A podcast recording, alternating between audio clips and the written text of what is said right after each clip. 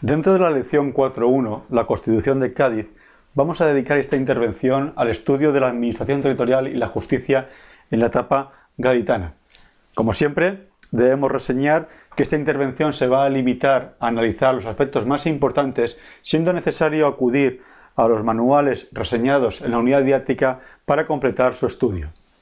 Nuestra intervención va a tratar de alcanzar los siguientes objetivos. En primer lugar, conocer la organización territorial en Cádiz. En segundo lugar, presentar a los nuevos órganos de gobierno que Cádiz crea a nivel territorial, como son las diputaciones provinciales y los jefes políticos. En tercer lugar, presentar los rasgos del llamado municipio constitucional y finalmente exponer las características de la denominada justicia liberal. Nuestra intervención va a girar en torno a tres pilares. Por un lado, haremos una breve introducción recordando cómo se organizaba territorialmente la península a finales del antiguo régimen. En segundo lugar, haremos referencia a las novedades que a nivel de administración provincial y municipal introduce la Constitución de Cádiz y finalmente nos referiremos a la justicia gaditana, las características, la nueva planta judicial y algunas referencias al procedimiento. El punto de partida, como se ha señalado anteriormente, es el estudio de la organización territorial a finales del antiguo régimen. En aquel entonces, el territorio se gobernaba a través de la figura del capitán general como máxima autoridad a nivel territorial, con amplísimos poderes en materia militar, seguridad pública y justicia, el intendente como autoridad económica, con atribuciones en cuestiones de hacienda, policía, guerra y justicia, y la audiencia, máximo órgano judicial encargado de impartir justicia. Asimismo, la división del territorio en el antiguo régimen presentaba unas características desproporcionadas, era una división ilógica e inconexa. Son bastante ilustrativas las palabras de León de Arroyal en sus cartas político-económicas al conde Lerena cuando describe la situación del territorio en la península a finales del antiguo régimen. El mapa general de la península, decía, nos presenta cosas ridículas, de unas provincias encajadas en otras, ángulos irregularísimos por todas partes, capitales situadas a las extremidades de sus partidos, intendencias extensísimas e intendencias muy pequeñas, tribunales, continúa, cuya jurisdicción apenas se extiende fuera de los muros de una ciudad, y tribunales que abrazan dos o tres reinos. Esta breve descripción de la administración territorial a finales del antiguo régimen nos deduce o nos lleva a presentar una serie de características generales. Durante el antiguo régimen, la administración territorial presenta una multiplicidad de órganos de gobierno, en muchas ocasiones los cuales presentan numerosa superposición de atribuciones y consecuentemente numerosos conflictos de competencias. Además, nos encontramos ante una distribución irracional de territorio que demandaba una pronta reforma. Esta necesidad fue conocida por los diputados gaditanos quienes fueron conscientes desde el principio de la necesidad de simplificar la estructura institucional existente a nivel territorial en la España de finales del antiguo régimen.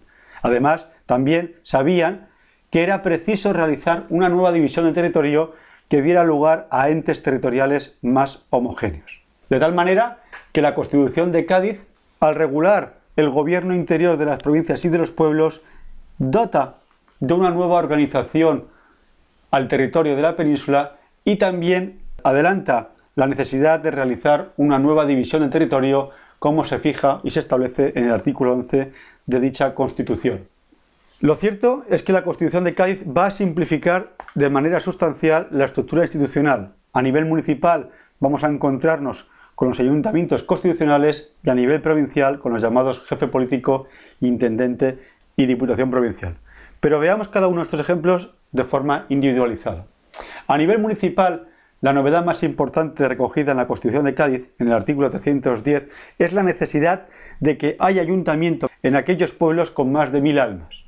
De forma excepcional, en aquellos lugares en los que no se llegara a este cupo de mil almas, podía constituirse ayuntamiento previo dictamen del Consejo de Estado. El ayuntamiento, a partir de la Constitución de Cádiz, va a estar integrado por el alcalde, el regidor y procurador síndico. Todos ellos, según el artículo 317 de la Constitución, han de tener plena capacidad jurídica, ser mayores de 25 años y residir al menos 5 años en el municipio. El sistema de designación, según se fija en los artículos 312 y siguientes de la Carta Gaditana, es un sistema electivo mediante sufragio universal indirecto de segundo grado. Las competencias de los ayuntamientos también están fijadas en la Carta Magna Gaditana. En el artículo 325 se enumeran las múltiples atribuciones de los ayuntamientos que nosotros, a efectos pedagógicos, podemos enumerar en los siguientes órdenes. Al ayuntamiento asume o corresponden competencias de orden público. La policía de salubridad y la seguridad de las personas y los bienes de los vecinos son funciones que, acometen los ayuntamientos. También al ayuntamiento, desde el punto de vista económico, le corresponde la administración e inversión de los caudales propios, así como el repartimiento y recaudación de las contribuciones. Los ayuntamientos desempeñarán igualmente tareas de educación en cuestiones de instrucción primaria, beneficencia, obras públicas y fomento.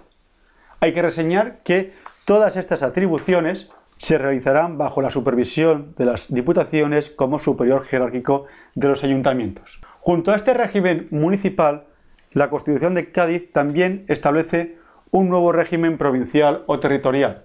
Ese régimen se va a caracterizar por dos circunstancias importantes. De un lado, se van a crear a partir de la Constitución de Cádiz nuevos órganos de gobierno. Señalamos la figura del jefe político, el intendente y las diputaciones. Y al mismo tiempo también asistiremos a una nueva división del territorio. Los nuevos órganos de gobierno encontramos a la cabeza de estos a la figura del jefe político. Es la máxima autoridad política en la provincia. Su nombramiento corresponde al rey a propuesta del Ministerio de la Gobernación y se exige para poder ocupar este cargo el haber nacido en territorio español, tener más de 25 años, gozar de un buen concepto público, haber acreditado, dice la norma, desinterés, moralidad, adhesión a la Constitución y a la libertad de la nación y finalmente encontrarse en el pleno goce de sus derechos. Las facultades, las competencias del jefe político son las de ejecutar los acuerdos y leyes del gobierno en la provincia, es el responsable del orden y la sanidad pública, es el nexo de comunicación entre el gobierno y la diputación, preside la diputación y, como no, va a fiscalizar la actuación de los municipios. Junto al jefe político, la segunda instancia de gobierno a nivel provincial será el intendente. El intendente será el responsable de la hacienda provincial. Es el delegado del Ministerio de Hacienda en el territorio y a él corresponde la gestión, administración y recaudación de los fondos públicos. Hay que señalar que en la praxis se van a generar ciertas situaciones de conflicto competencial entre el intendente y el jefe político que se solventarán años después, a partir de 1849, con la refundición de la figura del jefe político y el intendente en el denominado gobernador civil. Pero eso ya lo veremos más adelante. Junto al jefe político y el intendente, la administración provincial se completa con la existencia de un órgano colegiado, la Diputación Provincial. La Diputación Provincial, su creación se prevé en el artículo 325 de la Constitución de Cádiz, cuando se indica que en cada provincia habrá una diputación llamada provincial para promover su prosperidad presidida por el jefe superior. Las diputaciones provinciales se configuran en Cádiz como entes de naturaleza económico-administrativo. No vamos a entrar en su origen, pero es cierto que su origen es dudoso para la doctrina. Mientras para un sector doctrinal entiende que el germen de las diputaciones provinciales está en las antiguas juntas provinciales que surgieron durante la guerra de la independencia, otros, sin embargo, entienden que para ver los orígenes, el antecedente de la diputación, debemos fijarnos más allá de los Pirineos y ver las llamadas prefecturas francesas. Otro sector de la doctrina, en cambio, considera que su origen es multiinstitucional y no podemos ver el germen de las diputaciones en un antecedente concreto. Pero dejando al lado este debate doctrinal, nos interesa señalar cuál es la composición de las diputaciones. Las diputaciones, según señala el artículo 326 del texto gaitano, están integradas por un presidente, que será el jefe político, un vicepresidente, que en este caso asumirá el cargo el intendente, y siete vocales. Siete diputados provinciales elegidos por sufragio universal indirecto de cuarto grado, es decir, por el mismo sistema establecido en la Constitución para la designación de los diputados a Cortes. Para ser diputado provincial se exige tener plena capacidad jurídica, ser mayor de 25 años y tener 7 años de residencia y que tenga, dice la normativa, lo suficiente para mantenerse con decencia. Hay que tener en cuenta que el cargo es obligatorio y honorífico, renovable por mitad cada dos años. Las diputaciones provinciales funcionan en base a un principio de autonomía, según se señala en el artículo 334 de la Constitución de Cádiz. Esa autonomía se refleja en dos aspectos.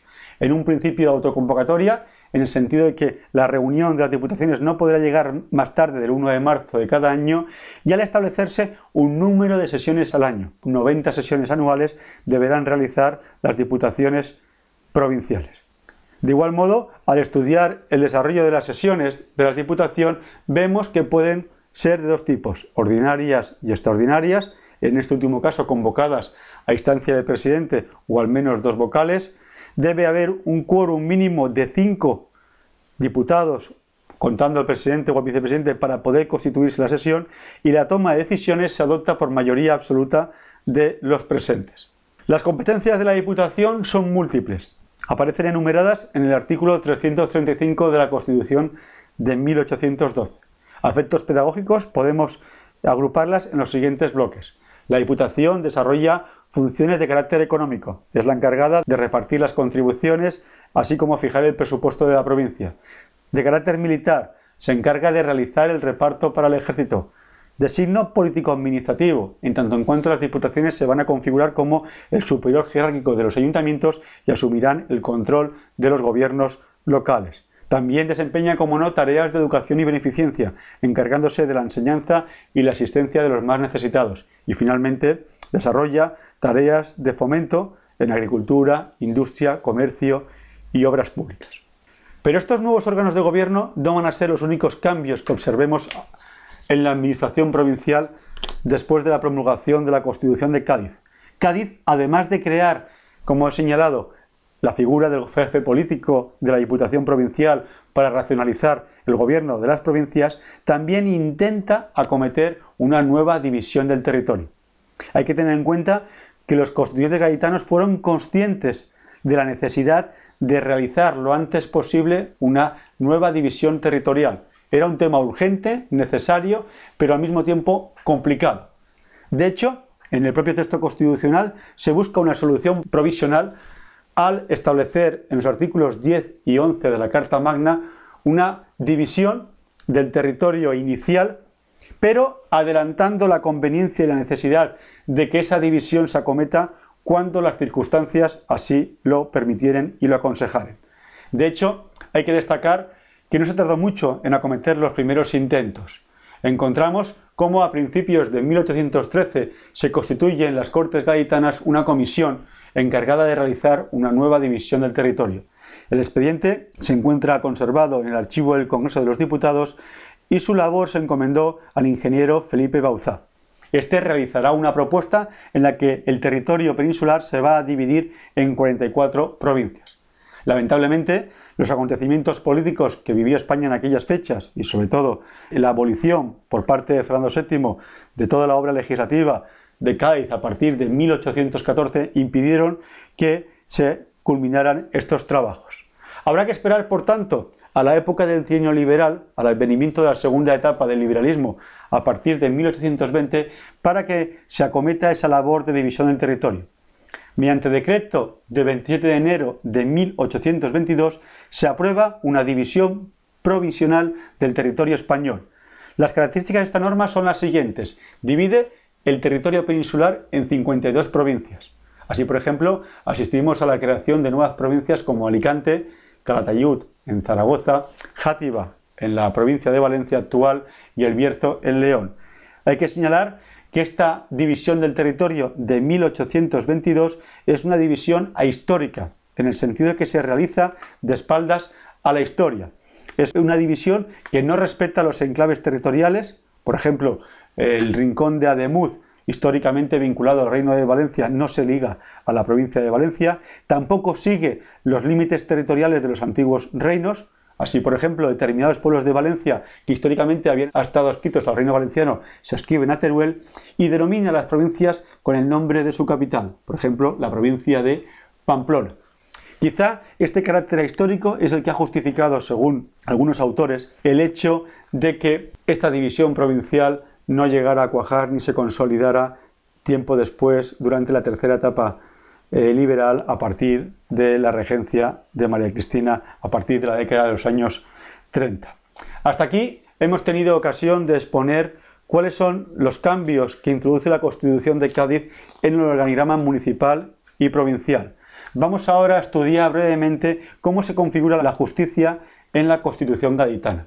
La Administración de Justicia es objeto de regulación en el título quinto de la Constitución de 1812. En términos generales, se concibe como un poder libre e independiente, amparado en los principios de exclusividad, inamovilidad y responsabilidad. Las características de este nuevo poder, de esta justicia liberal gaditana, son las siguientes. Se configura, como señalábamos anteriormente, con un principio de independencia judicial. Es la primera vez que se recoge la historia jurídica de nuestro país la independencia del Poder Judicial respecto a otros poderes. Para garantizar esa independencia se articulan las siguientes notas. El principio de exclusividad, la máxima de inamovilidad y la responsabilidad. Por el primer principio, por el de exclusividad, se dice que los tribunales y juzgados son los únicos órganos que tienen facultades para juzgar y hacer ejecutar lo juzgado. Además, solo podían realizar esta función. Las cuestiones judiciales quedan reservadas de forma exclusiva, por tanto, a jueces y magistrados. De igual manera, se pronuncia un principio de inamovilidad. Los miembros del Poder Judicial no podrán ser suspendidos, trasladados, jubilados, ni en definitiva movidos de su destino, salvo por causa legal que será resuelta bien por otro tribunal o bien por el rey. Y finalmente, los miembros del Poder Judicial van a estar sometidos a un principio de responsabilidad. Responderán civil o criminalmente por las resoluciones adoptadas. Cádiz también cambia la planta judicial. Asistimos a una estructura piramidal en cuya cúspide se ubica el Tribunal Supremo de Justicia.